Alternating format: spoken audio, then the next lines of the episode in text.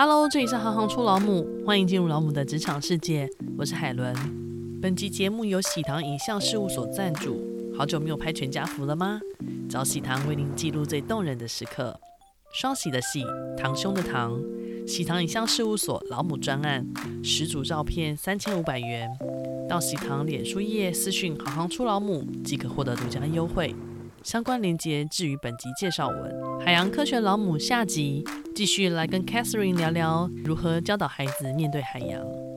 你自己在口语表达上从小怎么训练你？我妈妈小的时候常常讲故事给我听。她说我不到一岁的时候就会讲话，所以我上幼稚园的时候，老师就有发现这个小朋友很爱讲话，就派我去那个毕业典礼的时候当在校生致辞。讲故事，国小的时候也有去演说校队，那是即席演说的训练。一部分你要看书，另外一部分是他会给你题目，抽题之后呢，在五分钟之内，你要写一下你大概要讲什么的大纲，然后给一个即席演讲。口语表达其实很大一部分是逻辑的思考。后来在呃高中的时候，我也有进入辩论队，我觉得这个部分其实。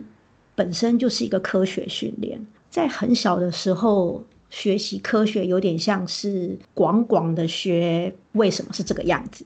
但是真的做科学研究，其实是把那些现象连起来，他们有没有什么关联性？那你就要去研究，把那个逻辑怪怪的地方，或者是不太清楚的地方补起来。我觉得最难训练的就是逻辑，自己要先清楚，你才可以听得懂别人的矛盾点。你好像就是在大量的阅读、大量的累积的过程当中，这个比较无形的概念会慢慢产生。我会试着想要教导孩子，我觉得可以先从归纳开始，大量阅读，然后可以先归纳，比方说这一段在讲什么，这一大段在讲什么东西，然后第二段、第二大段在讲什么东西，你可不可以把它浓缩成一句话？你最后再看那个一句话、一句话、一句话。这个中间有没有连贯性，还是有没有突然跳到哪里去？然后再来第二个方法是想有没有例外。我可以讲个还蛮有趣的例子，呃，是我小朋友的，呃，我小朋友他很喜欢工程车，然后他有一本故事书叫做《晚安工地》。就意思就是想说，呃，工地上所有的工程车都很努力的工作，可是等到太阳下山的时候，他们就会一个一个去睡觉。有的时候我叫他说睡觉的时间到了，我就会用这种方式说，呃，所有的工程车都睡觉了，你也要睡觉。有一次我这么说的时候，好死不死，我们家附近有工地在施工，他就听到那个钻地基的声音。我跟他说。我刚说宝宝要睡觉了，所有的工程车都睡觉了。他就说：“妈妈，外面有一个钻地机，它还在动动动动的工作。”我就说：“嗯，你说的没错，那你可以再玩五分钟。”是我会让他有顶嘴的空间。顶嘴某一种程度上就是找出逻辑的谬误。我不想要让他养成一个，就是因为我是权威，我是妈妈，所以你就要听我的。我希望他也可以揪出我的逻辑谬误的地方。所以，我们就是应该要保持那个让孩子顶嘴的宽容度。我我不敢说这个是正确的那个教育做法啦，但是，嗯、但是我觉得我小时候也是很爱顶嘴的人。然后我在顶嘴的过程当中，有训练我的逻辑思维。我觉得可以找到自己的那个部分，可以是回想自己的人生当中有没有某一些事情，它是一直反复出现在你的生命当中，你不用特别努力，它就会一直出现，一直出现，一直出现。然后你在做那件事情的时候，是觉得很开心，很容易上手的。我刚刚提到口才的部分。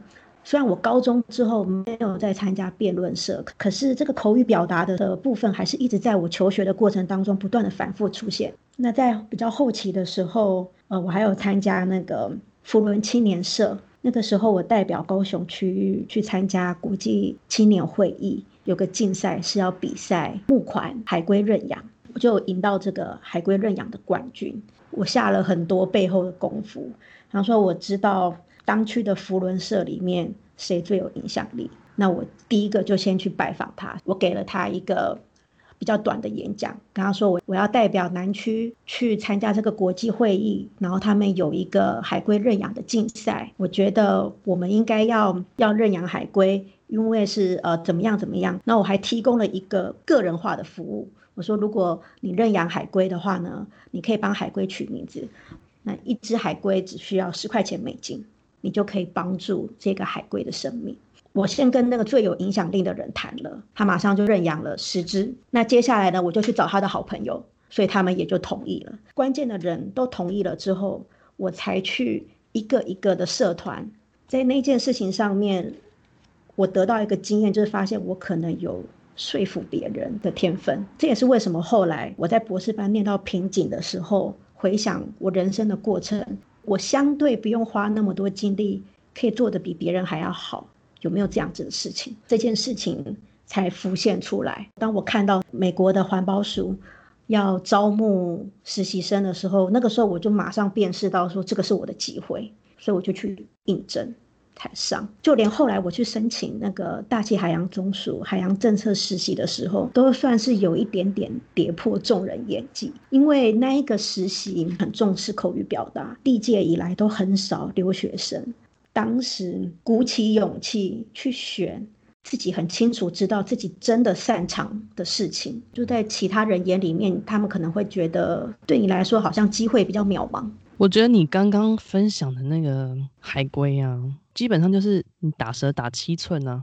今天你把它转换成对于孩子的教养来说的话，这个观念我觉得也还蛮重要的。教养的过程当中有什么样的事情？他觉得特别有兴趣，然后特别容易做得好，那这是可能就是他的优势。那相反的，有一些事情他可能就觉得比较不有趣，或比较做得不好。我觉得最后的大方向，真的就是要找到自己的优势，然后找一个领域是让你的优势能够有所发挥。那劣势的部分呢，就是不要让它变成你的绊脚石就好了。但是不需要把它补到跟优势一样，那样太浪费时间。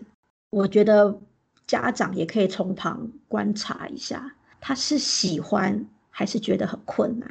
他如果真的不喜欢，我觉得勉强没有用，这是我个人的看法啦。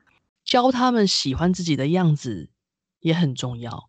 就是那刚来美国的时候啊，呃，有很多的不适应嘛，就会很想要赶快融入这个当地的环境，想要在。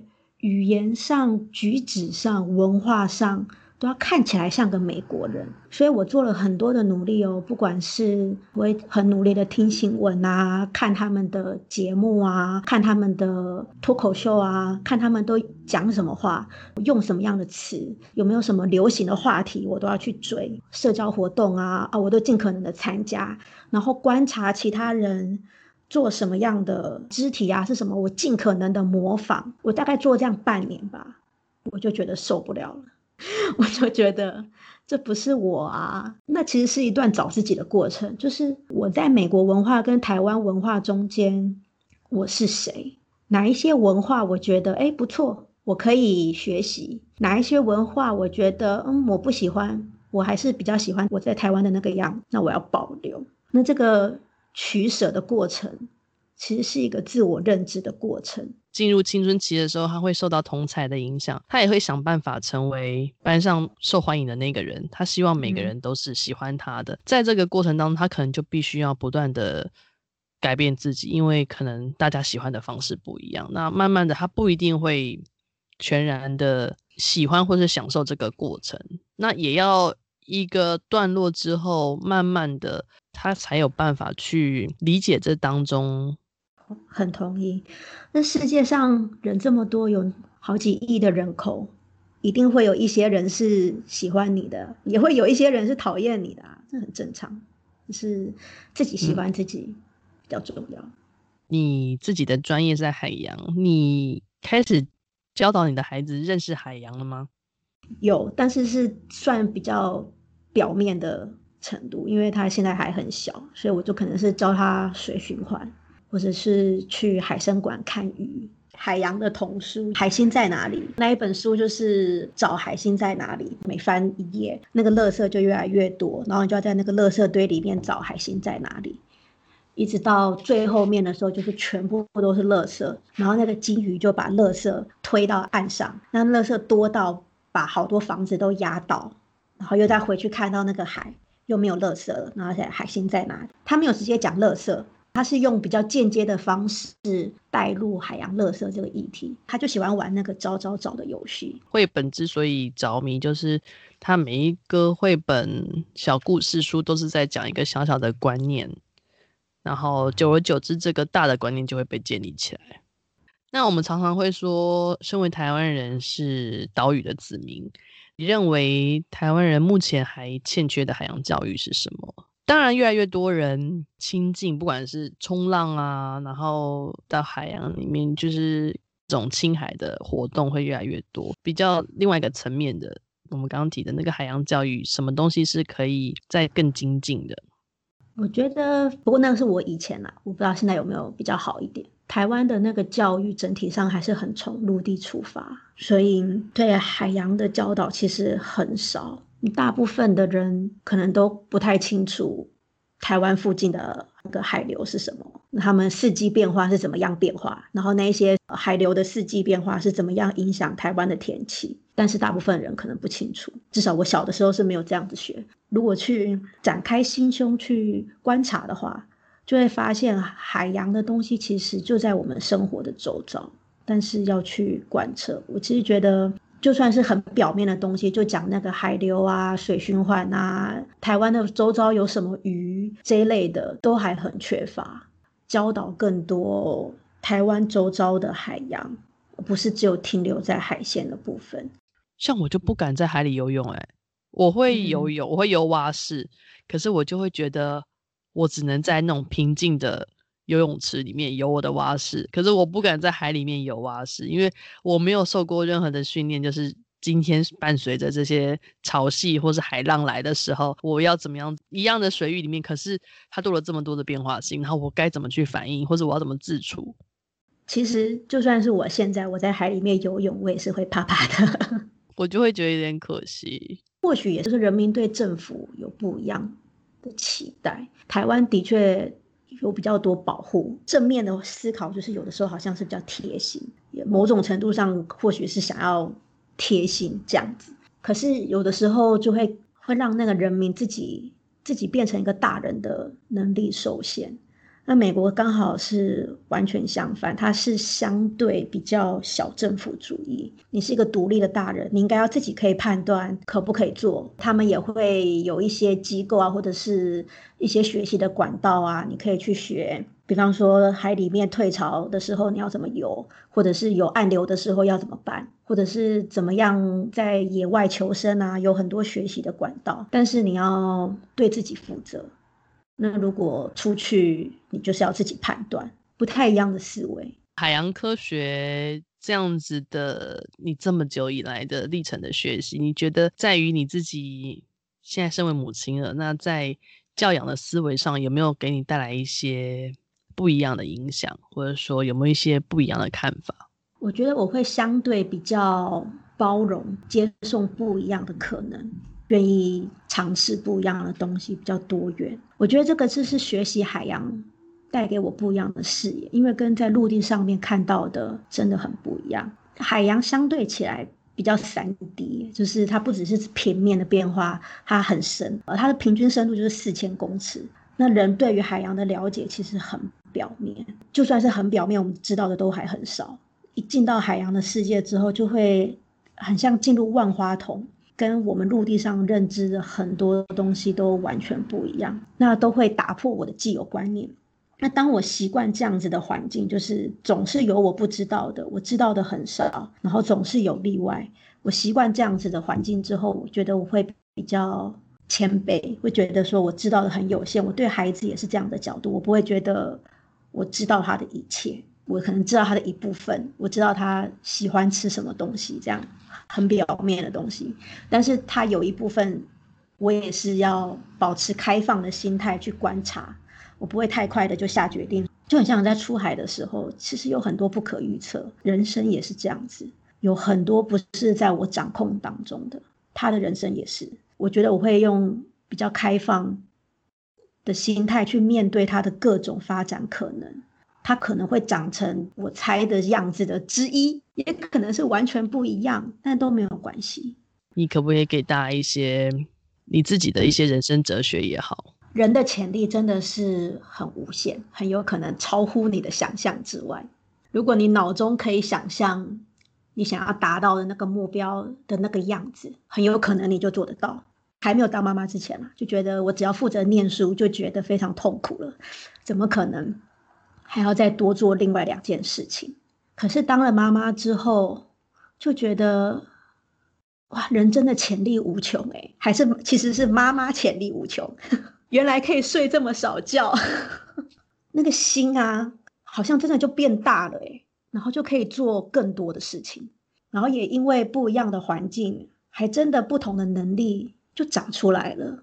比方说，我后来对于一些时间管理啊，或者是面对压力，能够承受压力的程度，都跟我还没有当妈妈之前很不一样。所以我会想要鼓励，对于未知的情况不要太害怕。你可能会觉得，就你现在的能力没有办法应付未来的那个状况。可是等你真的走到那一步的时候，你的能力可能就不一样了。我有想要多鼓励那个职业妈妈，职业妈妈有的时候心里面难免会有愧疚感，好像对小孩亏欠，可能两面不是人。那我记得我当年刚当妈妈的时候，我工作上的学姐她就告诉我，no guilt，就是没有罪恶感。越后面就越觉得这是一件很重要的事情，做你觉得能力范围可以做到的事情，这样就够了。你就是够好的了，你可以带给他不一样的东西。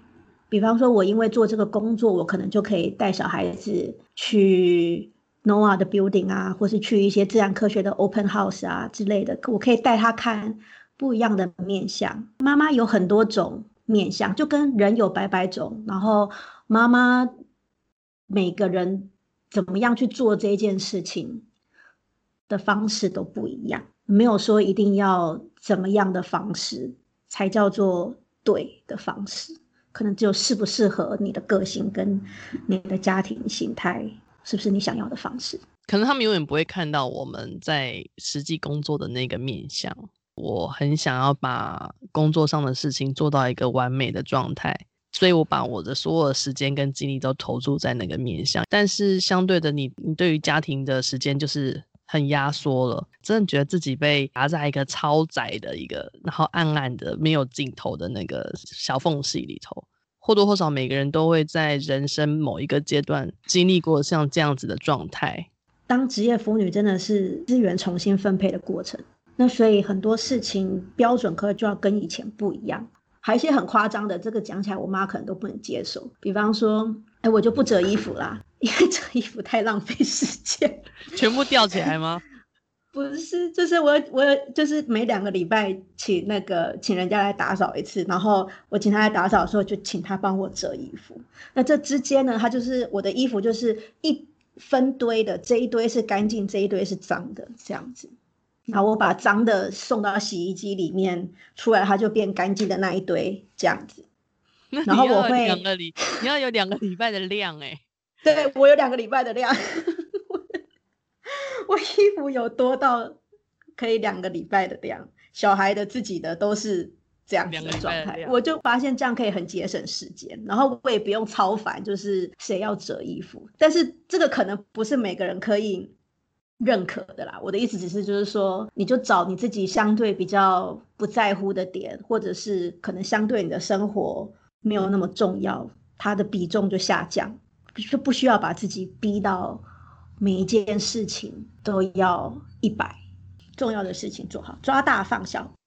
谢谢 Catherine 今天超级难得的分享，然后也希望大家透过这一集呢，能够对海洋有更进一步的认识，同时对于科学家也有更进一步的认识。如果你喜欢行行出老母，欢迎订阅和给五颗星留言给我们。有了留言跟评论，我们除了可以更直接的互动，也可以帮助这个节目被更多人看见。谢谢你们的支持，谢谢你们喜欢这个节目。我是海伦，我们下次见。